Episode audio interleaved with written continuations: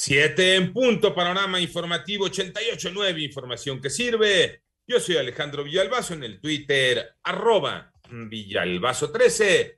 Es lunes 27 de septiembre, Iñaki Manero de vacaciones. Esta mañana, Pepe Toño Morales. ¿Cómo estás, Pepe Toño? Bien, gracias, Alex. Una mañana fresca, Alex, para las personas que van a salir de casa. Adelante, Pepe Toño. La cifra de muertes a nivel mundial por COVID-19 ya llegó a 4.748.674, mientras que el número global de casos ya es de 231.868.800, de acuerdo con datos de la Universidad Johns Hopkins. Y ayer el Salvador comenzó a aplicar la tercera dosis de la vacuna contra coronavirus a personal que enfrenta la pandemia en primera línea, a personas con comorbilidades y adultos mayores de 60 años. Vamos al panorama de la pandemia, pero en México, Mónica Barrera. Con el registro de 3.988 nuevos contagios en un día y 147 muertes más en las últimas 24 horas, la Secretaría de Salud informó que ya son 3.632.800 casos de COVID en el país y 275.446 decesos. A través del boletín técnico se informó que los casos activos o pacientes que iniciaron síntomas en los últimos 14 días son 64.452 casos y 511.357 casos sospechosos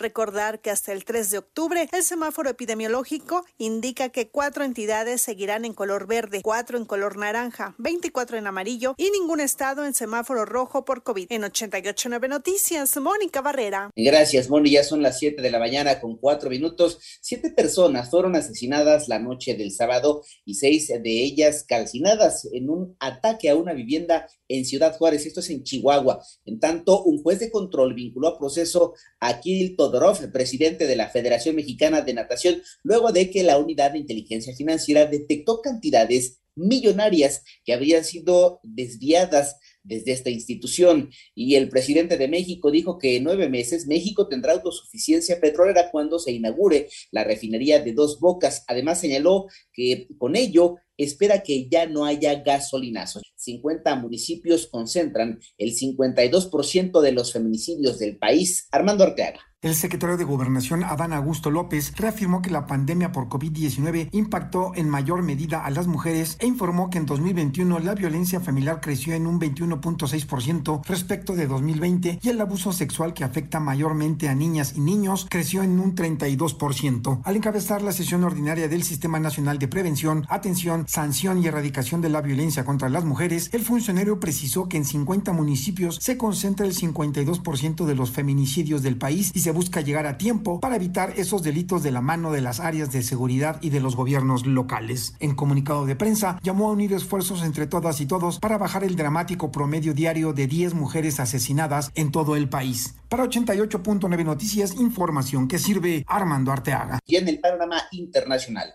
las autoridades de Estados Unidos detuvieron brevemente la madrugada del sábado a 14 soldados mexicanos que, según dijeron, cruzaron la frontera en El Paso, Texas, de manera accidental. En tanto, eh, parecía que Islandia había llegado con un parlamento de mayoría femenina, pero un recuento de los votos el domingo mostró que seguirá habiendo más hombres en la Cámara. Un total de 30 mujeres fueron electas en el Parlamento de 63 escaños y en Alemania durante los comicios para elegir al sucesor de la cancillera Angela Merkel, los socialdemócratas y los conservadores están casi empatados, esto de acuerdo con proyecciones de salida difundidos por las cadenas de televisión públicas en aquel país.